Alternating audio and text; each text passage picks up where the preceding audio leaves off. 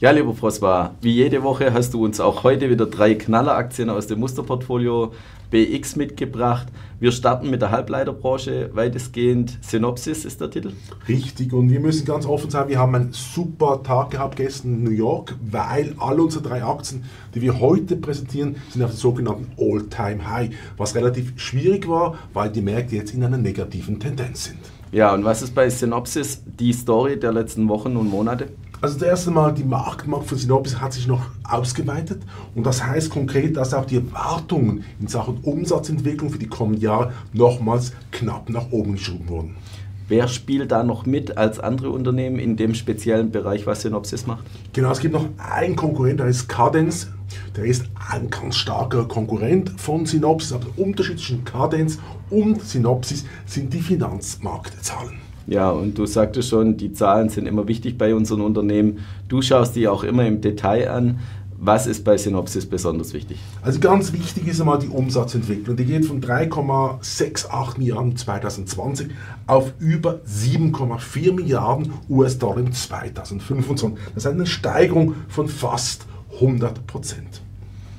Interessanter ist, ohne in die Wort zu fallen, ist natürlich die Umsatzrendite. Die steigt an von 28% auf 37,4% im 25.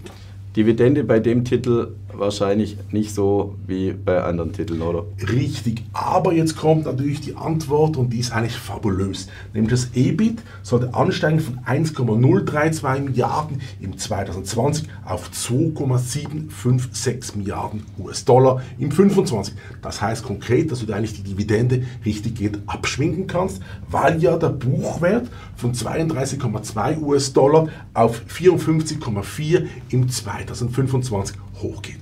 Ja, und du sagtest eingangs schon alle drei Titel auf All-Time-High. Dem Fall sensationell gelaufen die letzten Tage, Wochen und wahrscheinlich auch schon Jahre. Richtig, und das ist überraschend, weil normalerweise sagst du in der Börsenwelt, wenn eine Aktie massiv ansteigt, dass sie dann wieder zurückgeht zum Mean Reversion, nehmen wir das in der Fachsprache. Und die Zahlen sind mehr als überragend. Letzten 90 Tage plus 6,12% versus 3,86 für den Index.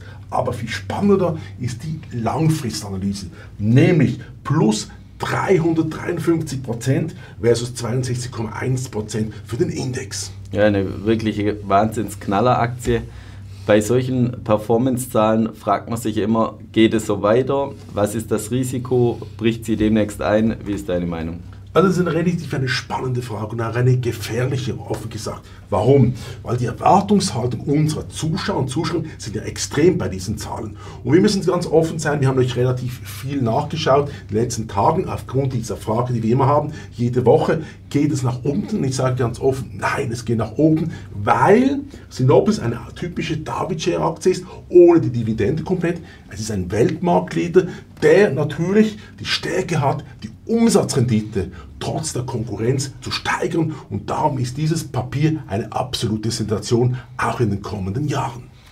Was siehst du eventuell als Risiko? Kann es sein, dass ein Player aus China irgendwann aufholt oder siehst du die Gefahr gar nicht?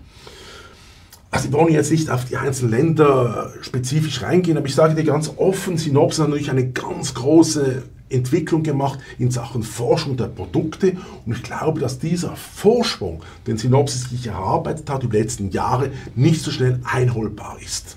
Ja, wir bleiben in Amerika beim zweiten Titel. Ein ähnlicher Titel, etwas andere Branche, Arista Networks. Richtig. Arista Networks ist für mich eine absolute Überraschung. Ein Titel, der eigentlich nicht so bekannt ist in Europa und speziell in der Schweiz, aber bei einem 61 Milliarden US-Dollar Market Cap natürlich eine ganz große Nummer. Ja, ist Arista Konkurrent zu Cisco oder wer ist so der direkte Konkurrent? Ich habe eben diese Frage ein bisschen nachgeschaut. Es gibt ganz wenige Konkurrenten, die am Rande sind. Ich sage, ich denke jetzt an Motorola Solutions, aber Arista ist momentan der absolute Superstar, weil er genau in der Cloud arbeiten kann mit den Produkten. Und das heißt natürlich Marktwachstum par excellence. Ja, kommen wir zu den Kennzahlen. Du gehst immer sehr tief rein in die Kennzahlen. Du sagtest auch oft performancemäßig schon auf dem High. Wenn wir die Kennzahlen direkt anschauen, wieso läuft die Aktie so gut? Also wir machen es ganz einfach. Wir machen diese David-Schere wie immer Außer wir haben eine Komponente nicht dabei, das ist die Dividende.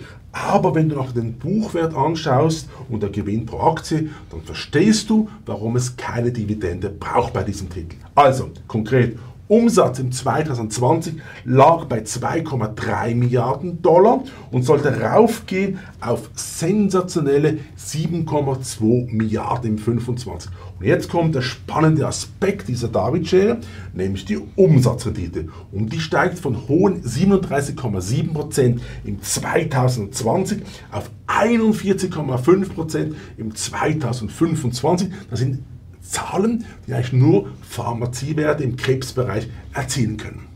Ja, und du sagtest schon von der Kapitalisierung, wenn ich es richtig gerade vorher mitgeschnitten habe, über 60 Milliarden. Auch kein kleines Unternehmen mehr in dem Sinne. Richtig, also wir sind genau gesagt bei 61,155 Milliarden äh, per gestern Abend. Aber wenn man anschaut, was die Zahlen gemacht haben um die Aktie, da muss man absolut begeistert sein. Warum? Letzten 90 Tage plus 21,5% versus 3,8% für den Index. Und über die letzten fünf Jahre, da ist eigentlich offen gesagt, äh, natürlich Synopsis ein bisschen besser gelaufen, haben wir plus 192,6% versus 62,1%. Aber wir müssen einfach ganz offen sagen, dass Arista momentan das größere Potenzial aufweist wie Synopsis, weil ja die Umsatzrate nochmals massiv ansteigen sollte in den kommenden Jahren. Und du sagtest auch, sehr gut gelaufen, Jahreshoch bzw. Allzeithoch. Wo sind die Risiken bei dieser Aktie? Also ich muss dir ganz offen sagen, wenn ich jetzt äh, vergleiche Synopsis mit Arista, dann musst du sehen, dass Arista ist der Marktleader ohne Konkurrenz. Bei Synopsis hast du natürlich eine größere Konkurrenz, weil das Umsatzwachstum und Umsatzpotenzial bei Synopsis viel größer ist wie bei Arista Networks. Und Arista Networks ist eigentlich von der Zahlen her noch viel spannender wie Synopsis, hat einfach einen gewissen Nachholbedarf. Aber wir müssen auch sagen, das Klagen auf ganz hohem Niveau. Ich komme nochmal zurück. 21,5% in 90 Tagen versus 3,8%. Ich glaube, es gibt ganz wenige Aktien in Amerika und in Europa, die diese Performance dieser Zeit erzielen konnten. Was muss passieren, damit sie nicht weiter steigen oder regelrecht einbrechen? Muss es eine größere Marktverwerfung geben, oder? Ganz offen gesagt, gehen wir jetzt in die Finanzmathematik, in die erweiterte Finanzmathematik, muss man einfach ganz offen sagen, wenn jetzt die Zinsen in Amerika auf 6 oder 7 Prozent ansteigen würden in den kurzfristigen Bereich, also drei bis sechs Monate, dann müsste natürlich die Attraktivität von Aktien das David-Konzept perfekt haben, aber keine Dividende ausschütten, würden dann zum Absturz kommen. Momentan beim aktuellen Zinsgefüge sehe ich kein Problem, weil wir davon ausgehen, dass im Jahre 2024 2020 die Zinsen langsam wieder nach unten gehen werden in Amerika im kurzfristigen Bereich. Ja, vielen Dank für die Ausführungen. Wir kommen schon zu unserem dritten Titel heute, einer deiner Lieblingstitel, Pharmabranche. Welcher Titel haben wir heute? Also heute haben wir Eli Lilly und wir haben etwas zu feiern. Warum haben wir das zu feiern? Ganz einfach, die Marktbasierung ist erstmals über 500 Milliarden US-Dollar. Muss ich das vorstellen? Das ist eigentlich gleich, wie wenn du Novartis und Roche hättest, plus noch Sanofi. Das heißt drei europäische Giganten versus Eli Lilly. Aber die Story, die Eli Lilly dahinter steckt, ist einfach phänomenal. Warum? Die hat drei Beine momentan. Bein Nummer eins sind die normalen Pharmazieprodukte. Bein Nummer zwei ist der ganze Krebsbereich und was jetzt ganz neu gekommen ist, ist die ganzen Geschichte mit dem Abnehmen, also diese Spritzen und Pillen und drum und dran. Das ist der absolute Superrenner. Natürlich ist da ein europäischer Konkurrent im Rennen namens Novo Nordisk, den wir auch schon ein paar Mal hier erwähnt haben und auch gestern Abend in New York ein neues All-Time-High erzielt hatte. Aber kommen wir zurück auf Eli Lilly. Was ist die Story, die diese Aktie so spannend macht? Kommen wir zu richtigen und originalen David-Schere, weil dieser Wert hat wirklich Dividendenausschüttungen im Programm drinnen. Aber wir müssen auch offen sagen, ich habe es heute Morgen angeschaut um 4 Uhr morgens und gesagt, David-Schere, ja, aber wenn ich nur eine Dividendenrendite um knapp 1%, dann ist dieser Compounder-Effekt, den man hat bei diesen Zinseszins-Investments, nicht überragend. Aber kommen wir auf die Zahlen.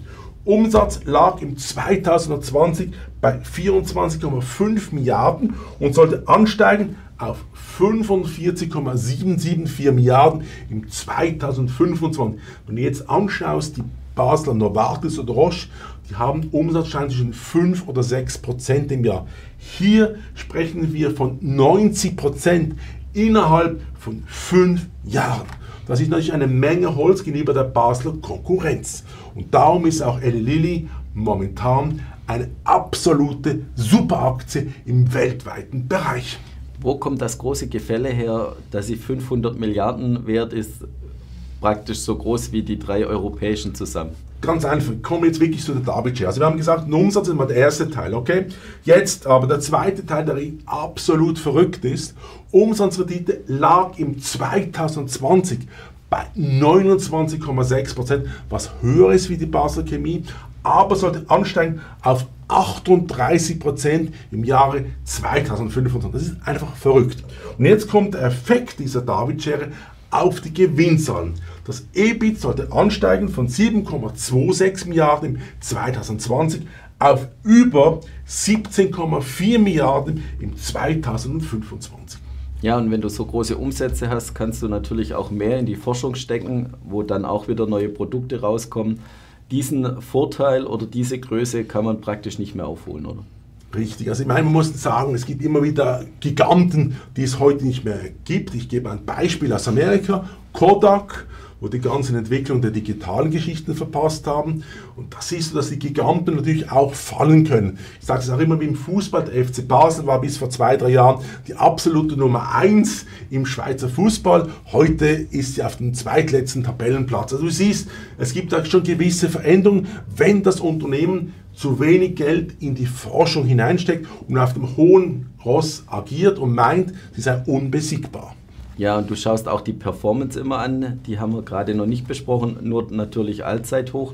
Aber wie lief sie die letzten Wochen und vielleicht auch Monate? Also ich muss sagen, unsere Zuschauer und Zuschauer werden eine totale Begeisterung, weil hier haben wir einen Titel, der jeder kennt, die Produkte nachvollziehbar sind und natürlich ein Potenzial, was absolut verrückt ist. Also konkret, plus 25,5 Prozent über 90 Tage versus ein Index von 3,8. Aber viel spannender ist meiner Meinung jetzt kommt natürlich dieser Top-Effekt von der David-Schere. Das ist nämlich die Dividende. Die macht eigentlich nicht so viel aus. Wenn du sie jetzt quartalsmäßig anschaust, aber wenn du sie auf eine 5-Jahres-Periode anschaust, macht es nicht viel aus. Hier haben wir plus 471,3% versus 62,1%. Jetzt gehen wir noch einen Schritt weiter mit einem Konzept dieser David-Schere plus, sage ich, mit Dividende. Wenn wir jetzt einen Schritt weitergehen sagen würden, Dividende würden wir auf jährlicher Basis in die Aktie reinwerfen, dann wärst du eine Performance, die bei über 500% gewesen wäre in letzten fünf Jahren. Das heißt konkret, bei einem derartigen Topwert, wenn du nicht die Dividende stehen lässt, wie das meine Maschine berechnet, sondern reinvestierst in die Aktie, dann wärst du knapp unter der plus 500 Prozent, je nach Kosten. Da komme ich jetzt zu einem speziellen Aspekt.